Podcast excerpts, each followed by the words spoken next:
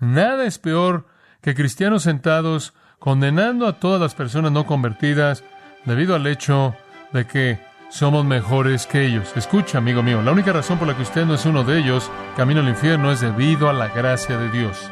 Usted debe recordar eso.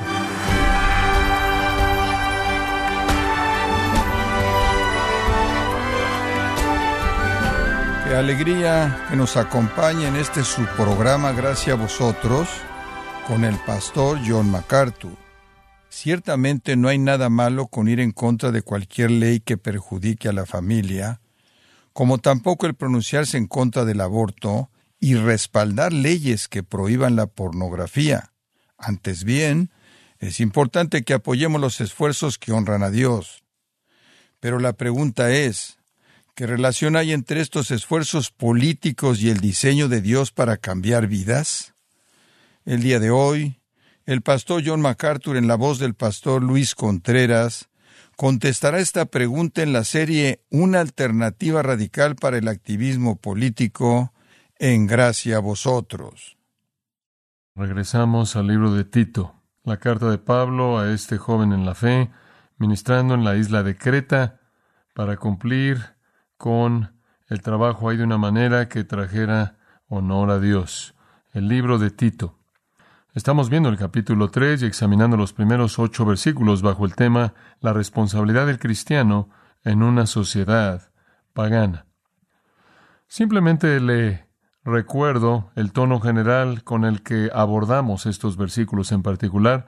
Las iglesias del Nuevo Testamento eran islas pequeñas en un mar de paganismo. Verá, existían en una sociedad absolutamente pagana. El mundo gentil no sabía nada de la Biblia, no sabía nada de la moralidad bíblica, no sabía nada de valores cristianos, no sabía nada de un sentido piadoso de misericordia o justicia, no sabía nada de un entendimiento apropiado de la libertad dentro del marco del código moral. Era de manera pura y total y abarcaba todo y, en términos absolutos, pagana.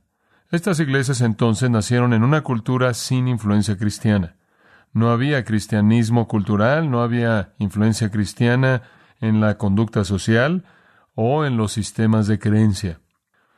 El mundo gentil literalmente estaba inmerso en idolatría, todo esto diseñado por Satanás, sus culturas estaban controladas de manera total por objetivos satánicos que se desarrollaban mediante seres humanos total y absolutamente depravados, involucrados en adorar demonios. Entonces las iglesias estaban en oposición directa y en contraste a todo dentro del marco de la vida cultural. Dado ese entendimiento obvio, podríamos asumir que si escucháramos a los cristianos hoy día en Estados Unidos, que la primera iglesia debería haber convertido su primer objetivo en impactar la cultura. Tratar de hacer que las diferentes naciones en las que la iglesia había nacido adoptaran algún tipo de objetivos cristianos políticos. De alguna manera, la primera iglesia, algunos aparentemente nos quieren decir, deberían haber desarrollado algún tipo de moralidad bíblica, algún tipo de sistema de valores bíblicos y haber trabajado muy duro para hacer que las naciones adoptaran ese código moral bíblico. No obstante, la primera iglesia nunca hizo eso. No tuvo nada que ver con eso. No se preocupó con lo que el código moral de la nación era. No estaba preocupada por la conducta social. No estaba tratando de influenciar a la cultura políticamente o judicialmente o legislativamente. La primera iglesia existió para hacer una cosa, y eso era alcanzar a la gente perdida con el Evangelio. Ese era el principio y el fin de su propósito. Y ese todavía es el propósito de la iglesia. Todavía ese es nuestro único propósito, esa es la razón por la que estamos en el mundo. Francamente ha sido algo agradable vivir en un país como Estados Unidos, que ha tenido una influencia cristiana tan fuerte. Digo, en cierta manera estamos privilegiados por vivir en el mundo occidental y de todo el mundo occidental estar viviendo en esa parte del mundo occidental, la parte que habla inglés del mundo occidental y particularmente en Estados Unidos, en donde el cristianismo ha tenido una influencia tan grande. Pero así no es en la mayoría de los casos. Ciertamente, a lo largo de la historia de la Iglesia, ese no fue el caso, ni siquiera es el caso ahora en toda parte del mundo. Durante varios cientos de años, las iglesias han existido en lugares como India, que son de manera total y absoluta y amplia paganas, y otras partes de Asia, muchas, muchas de las naciones de Asia, claro, han tenido misioneros cristianos durante años y años, pero su cultura todavía es de manera completa y amplia pagana. No hay elemento de cristianismo que esté involucrado en sus culturas, desde un punto de vista legislativo, desde un punto de vista judicial, desde un punto de vista religioso, desde un punto de vista educativo. No es necesariamente importante que la Iglesia, de alguna manera, impacte su cultura para hacerla superficialmente cristiana. Esa no es nuestra meta, ese es nuestro objetivo, ese no es nuestro propósito. Ha sido algo agradable para aquellos de nosotros que vivimos en Estados Unidos, que hemos tenido influencia cristiana en nuestra vida como nación y fuimos una nación fundada por personas que querían libertad cristiana y escribieron cosas en los primeros documentos de nuestra nación para preservar el cristianismo, por lo menos lo más que podían, de tal manera que nuestra cultura ha sido influenciada por la Biblia, por valores cristianos y estándares cristianos y esas cosas se han vuelto un componente importante en nuestra sociedad. Ahora todos sabemos que eso está cambiando y está cambiando con mucha rapidez y está cambiando frente a nuestros ojos. Somos casi totalmente seculares y lo que quede por ser hecho para hacernos totalmente seculares, rápidamente lo estamos haciendo. Estados Unidos está abandonando sus influencias cristianas lo más rápido que puede y todos estamos enfrentando algunos cambios bastante molestos. Aquellos de nosotros que somos cristianos, no nos gusta esto. En cierta manera hemos asumido que una nación debe ser tan cristiana como puede ser, aunque esa suposición ciertamente no es una bíblica, nos gusta así y ahora está cambiando y tiende a hacernos que estemos tristes e incluso enojarnos. Vemos estándares bíblicos siendo reemplazados sistemáticamente por la anarquía, por la libertad moral total, sin aparentemente algún límite moral, y esta mentalidad que abarca todo de derechos iguales, que hace que toda persona sea un egoísta demandando sus propios derechos, sea lo que sea que parecen ser. Y conforme los cristianos ven esta destrucción, con frecuencia reaccionan con enojo y temor. Frecuentemente en programas de televisión cristiana va a oír a varios anfitriones hablando con términos fuertes contra los no cristianos en los medios masivos de comunicación que cuestionan la integridad de las redes de televisión cristianas. Estas afirmaciones abusivas en contra de los medios masivos cristianos algunas veces involucran maldecirlos y consignarlos al juicio de Dios incluso desear que Dios les quitara la vida. ¿Acaso los medios masivos no cristianos son nuestro enemigo? ¿Debemos estar atacando el sistema de gobierno? ¿Debemos estar atacando las instituciones humanas y forzarlos políticamente o mediante la intimidación en alguna moralidad bíblica? ¿Es ese nuestro objetivo? Debemos asegurarnos de que mediante la legislación y la intimidación y mediante el proceso judicial, al acudir a la corte y demandar y demás, lo que debemos hacer mediante política y campañas, estos objetivos en particular de retomar la cultura, para esto debemos vivir, debemos crear una cultura cristiana superficial. Juan Seal, un autor, escribe, una fe politizada no solo distorsiona nuestras prioridades, sino que debilita nuestras lealtades. Esa es una afirmación muy sabia. Tanto distorsiona nuestras prioridades como debilita nuestra lealtad. Nuestra prioridad es predicar el Evangelio, nuestra lealtad es a Jesucristo y a su reino únicamente. Él procedió a decir, nuestra ciudadanía primordial no está en la tierra sino en el cielo. Aunque pocos evangélicos negarían esta verdad en teoría, el lenguaje de nuestra ciudadanía espiritual frecuentemente se envuelve en el rojo, blanco y azul.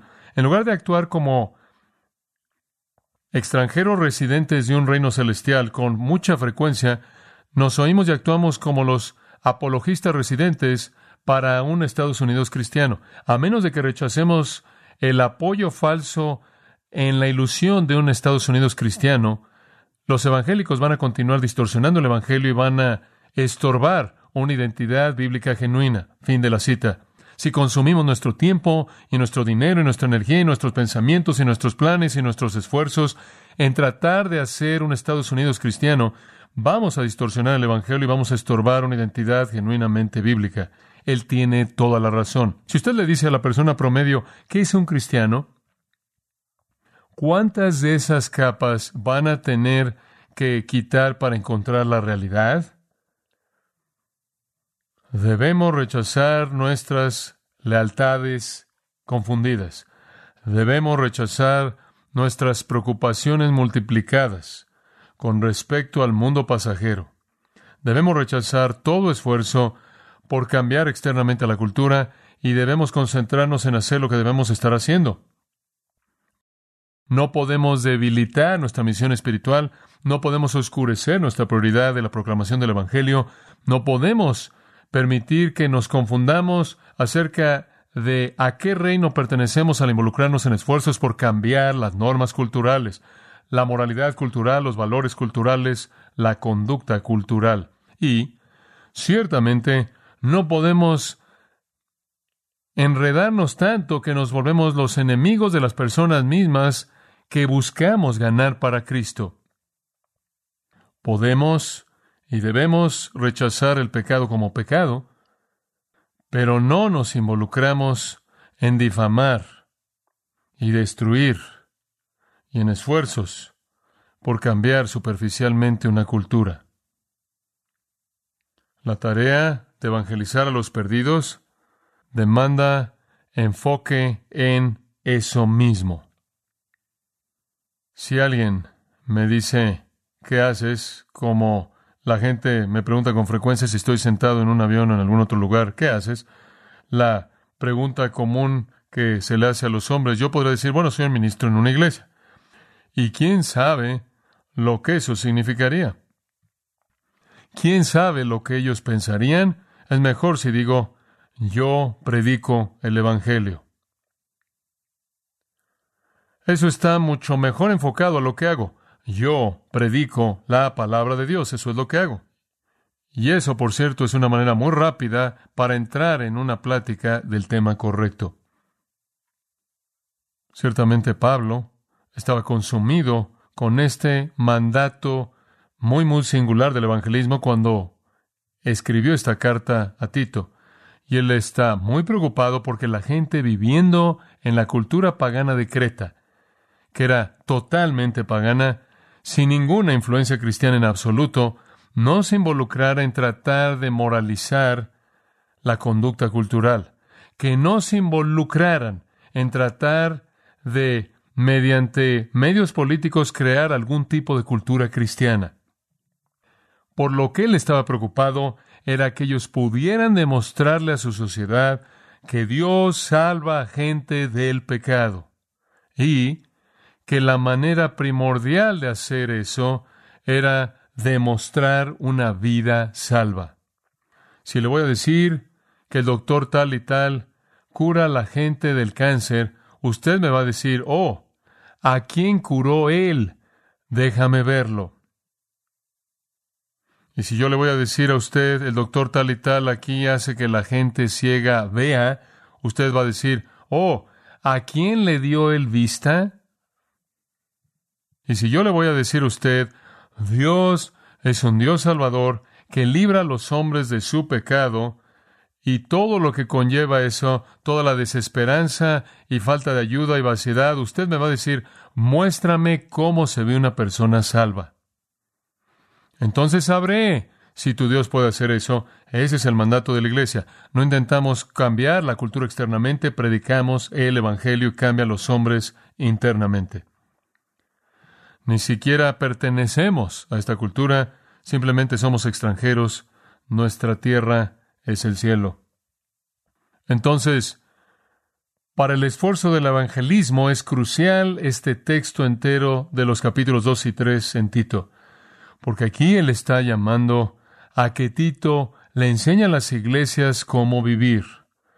El asunto de evangelizar no es inteligencia y técnicas no es entretenimiento, no es una estrategia de mercadotecnia, no es tratar de entender qué es lo que le importa a la cultura y concentrarnos en eso. Eso no es lo que importa. Todo el dinero y tiempo y energía y esfuerzo que se enfoca en eso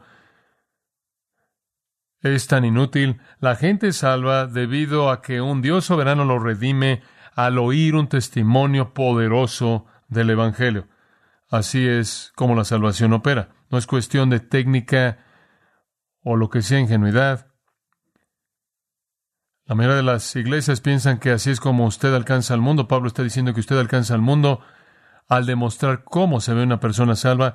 Y es tan notorio y tan dramático y tan maravilloso, y es tan emocionante y tan excepcional, y es tan diferente y tan contundente que la gente llega a descubrir si Dios los va a salvar de esa manera, de la misma manera en la que Él salvó a aquellos cuyas vidas han visto.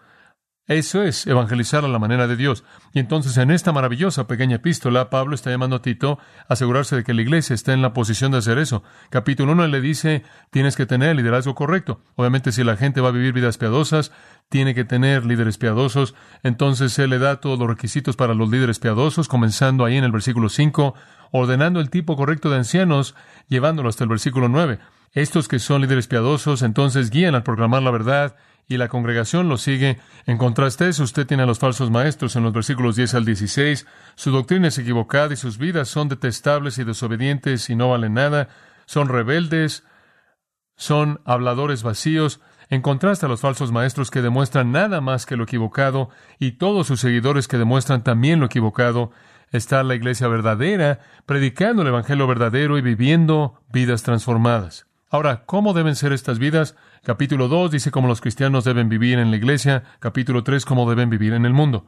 El capítulo 2 él dice los ancianos deben vivir de cierta manera. Los jóvenes, las ancianas, las jóvenes, esclavos, todo el mundo debe vivir de cierta manera para mostrar el poder salvador de Dios. Para, versículo 5 dice que la palabra de Dios no sea blasfemada. El versículo 8 para callar a los adversarios que quieren criticar su fe y para que versículo 10 dice adornar la doctrina de Dios como un Dios salvador en todo respecto. Conforme un cristiano vive una vida santa en la iglesia, conforme la vida de la iglesia es pura y santa y no está contaminada, y todo lo que Dios quiere que sea, el mundo que ve observa vidas transformadas. Y debido a que al final del capítulo 2 Dios dice es un Dios salvador y trae salvación a todos los hombres, Él quiere mostrar su poder salvador, y esa es la razón por la que nos ha redimido, versículo 14, y nos ha purificado y nos ha hecho celosos por buenas obras para que la gente pueda ver cómo es una vida salva. Después él llega al capítulo 3 y él dice, aquí también es importante no solo cómo vivas en la iglesia, sino cómo vives en el mundo. Él les dice, recuérdales que se sujeten a los gobernantes y autoridades que obedezcan, que estén dispuestos a toda buena obra, que a nadie difamen, que no sean pendencieros, sino amables, mostrando toda mansedumbre para con todos los hombres. En la sociedad y en la cultura Usted debe vivir de esta manera para que también vean su vida transformada, no solo con respecto a cómo trata a otros cristianos, sino cómo vive dentro de la sociedad misma. Y vimos ese versículo de apertura o dos bajo el encabezado Recuerda tu deber. Recuerda tu deber. Si vamos a saber cómo vivir en una cultura pagana, debemos recordar nuestro deber. Y se dan siete deberes ahí, siete sujetos a los gobernantes e autoridades. Doblamos la rodilla, no peleamos contra el sistema, no lo atacamos, no nos rebelamos, no somos revolucionarios, no somos los que estamos protestando, estamos sujetos, después obedientes. Lo que la ley dice, nos sujetamos y obedecemos. Somos prontos por hacer todo bien. No solo estamos ahí siendo forzados a sujetarnos, no solo estamos doblando nuestra espalda y doblando nuestra rodilla, Estamos dispuestos, contentos, ansiosos por buscar toda buena obra que podemos dentro de nuestra sociedad. Versículo 2, nunca difamamos a nadie, no hablamos mal de la gente, no los maldecimos, no maldecimos su nombre, su virtud, no somos contenciosos, no peleamos, no estamos buscando peleamos, no nos vengamos, y somos gentiles, que es eso, mansos, y mostramos toda bondad posible a toda persona en nuestra sociedad incluyendo a nuestro presidente y nuestros líderes y todos aquellos que están en autoridad y la gente que son nuestros jefes, que nos emplean, que están sobre nosotros y maestros y en todo nivel. Entonces, si vamos a saber cómo conducirnos en una sociedad pagana, en primer lugar Pablo dice, debemos recordar nuestro deber, y es muy claro, cubrimos eso a detalle. Y la razón es ¿por qué? Porque Dios desea salvar, y nuestras vidas son la plataforma sobre la cual la salvación es proclamada de manera creíble. Es lo mismo que vimos en 1 Timoteo 2. Usted debe estar bajo el rey y todos los que están en autoridad sobre usted, y usted debe orar por ellos, y debe vivir una vida quieta y reposada y una vida piadosa, y una vida sabia y cuidadosa y reflexiva, y ser un buen ciudadano. ¿Por qué? Porque Dios quiere que todos los hombres sean salvos. ¿Y qué hace que el Evangelio sea creíble? No es cristianos que están peleando, no cristianos que están protestando, no cristianos politizando, no cristianos que quieren comenzar una liga cristiana antidifamación, no cristianos que quieren maldecir y condenar y consignar al infierno a los medios masivos de comunicación. Lo que hace que el cristianismo sea atractivo es a lo que es atractivo. Es gente que está cubierta, por así decirlo, en la justicia de Cristo y que manifiestan su amor. Recuerde sus deberes. En segundo lugar, y aquí es en donde lo vamos a retomar, recuerde su condición anterior. Para tener una respuesta apropiada en una cultura pagana debe recordar su condición anterior. Ve el versículo 3. Porque nosotros también éramos en otro tiempo. Y él da una lista de siete vicios, siete virtudes en los versículos 1 y 2, siete vicios aquí en el versículo 3. Nosotros también éramos en otro tiempo insensatos, rebeldes, extraviados, esclavos de concupiscencias y deleites diversos, viviendo en malicia y envidia, aborrecibles y aborreciéndonos unos a otros. Escuche, antes de que usted calumnie, antes de que usted se enoje contra aquellos que están en autoridad en su país y aquellos que lo rodean que están en pecado y aquellos que tienen una meta inmoral, antes de que se vuelva hostil y calumnie, se enoje y antes de que usted corteje con ese tipo de emociones que llevan a tipos de actos venenosos y pensamientos de venganza, antes de que se vuelva desconsiderado, antes de que pelee por la meta cultural cristiana, antes de que ataque al impío y ataque al no salvo, Pablo dice, recuerda que antes eras uno de ellos. ¿Se le olvidó usted? ¿Se le olvidó? ¿Se le olvidó que usted solía ser así y no podía hacer nada al respecto? Y ahí tiene usted en el versículo 3 otra de esas listas que a Pablo le encanta dar. Usted los encuentra en Romanos 1, 1 Corintios 6, Gálatas 5, Efesios 4. Una de esas listas que define la profundidad de la naturaleza caída humana universal y que lo afecta en todo sentido. Todos nosotros éramos así. Pablo mismo era un blasfemo, él dice en 1 Timoteo 1, y un perseguidor y un agresor violento, pero lo hizo en ignorancia, en incredulidad. Como si dijera, digo, lo hice porque no conocí otra cosa. Usted ve lo que buscan los homosexuales y ve el desfile de orgullo homosexual y escuche toda la promoción lesbiana y ve toda la mentalidad de Playboy y la inmundicia y la pornografía de nuestra época y usted ve esta manera de pensar que está siendo impuesta en las instituciones sociales y enseñadas a sus hijos, todo desde educación sexual a repartir dispositivos de control de natalidad y todas las cosas que están pasando, y algo en usted se vuelve hostil a todo eso y usted tiene que detenerse y darse cuenta de que la gente que lo está haciendo lo está haciendo en una ignorancia absoluta. Observa el versículo 3. Nosotros también éramos en otro tiempo insensatos. ¿Qué significa eso? Carecen de entendimiento, son totalmente ignorantes, anoetos, sin conocimiento, sin entendimiento, no saben lo que están haciendo. Efesios 4:18 dice básicamente lo mismo que los gentiles están entenebrecidos en su entendimiento, excluidos de la vida de Dios debido a la ignorancia que hay en ellos, debido a la dureza de sus corazones. Son ignorantes, están en oscuridad, el Dios de este siglo ha cegado sus mentes, lo cual multiplica las tinieblas y de manera natural no pueden entender las cosas de Dios, dice Pablo en su carta a los Corintios. Entonces, ¿qué espera? Tan pronto como usted quita lo que sostiene el cristianismo cultural y no hay refrenos, su ignorancia se va a apoderar tan pronto como no hay un criterio bíblico contundente, quedan a la merced de sus propios deseos y eso es lo que usted debería esperar. Estos son incrédulos actuando como incrédulos. Esta es depravación manifestándose a sí misma. Supongo que usted pensaba que, de alguna manera, entre más inteligente se volvía la gente, lo más probable es que se aproximaran a una moralidad bíblica está equivocado, absolutamente equivocado. Si quiere un buen ejemplo de eso, tome un libro escrito por Pablo Johnson, escrito Los Intelectuales. Él probablemente es el historiador más importante de nuestro mundo en la actualidad, de la civilización occidental, y usted va a cubrir algo de lo más increíble de inmundicia leer acerca de los arquitectos intelectuales filosóficos de la cultura occidental contemporánea. Y usted va a descubrir que esos hombres que eran tan inteligentes como para diseñar a la cultura entera en la que usted vive, eran de los hombres más entregados al pecado sobre la faz de la tierra. Y sus vidas habrían dejado una marca negra en un pedazo de carbón. La inteligencia y la educación no tienen nada que contribuir a la moralidad. Ahora yo creo, nos sorprende creo cuando vemos a instituciones de educación avanzada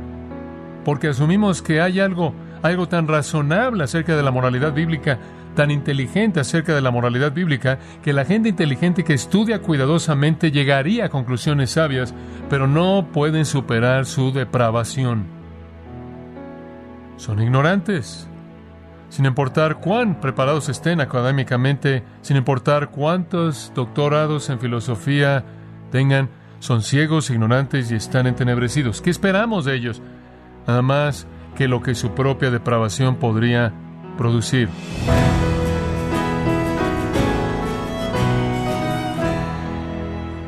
John MacArthur nos ayuda a entender que ningún candidato ni partido político, por más conservador que sea, podrá cambiar la condición del hombre como lo hace el Evangelio. Nos encontramos en la serie Una alternativa radical para el activismo político, aquí en Gracia a vosotros. Y estimado oyente, quiero recomendarle el libro Estar firmes, en donde John MacArthur explica el llamado del creyente para apartarse del mundo y resistir toda tentación al pecado aferrándose a la palabra de Dios. Adquiéralo en la página gracia.org o en su librería cristiana más cercana. Y le recuerdo que puede descargar todos los sermones de esta serie Una alternativa radical para el activismo político, así como todos aquellos que he escuchado en días, semanas o meses anteriores, animándole a leer artículos relevantes en nuestra sección de blogs, ambos en gracia.org.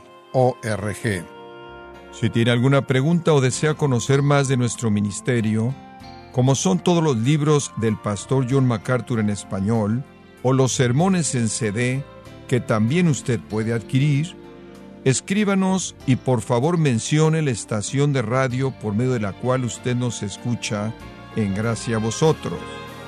Es importante conocer no solo el país y ciudad de donde usted nos escucha, sino también la radio. Para quienes contactan nuestro ministerio por primera vez, pueden solicitar una copia del mensaje de promoción sin costo alguno, un mensaje por oyente únicamente. Si usted vive en los Estados Unidos o Puerto Rico, escríbanos a Gracia Vosotros, P.O. Box 4000, Panorama City, California 91412. O puede escribirnos a través del siguiente correo electrónico radio arroba gracia.org. Y queremos agradecerle desde el fondo de nuestro corazón su tiempo y sintonía, y en nombre de John MacArthur y del personal de este organismo, invitarle para que nos acompañe en la próxima edición y así juntos continuar desatando la verdad de Dios un versículo a la vez, en gracia vosotros.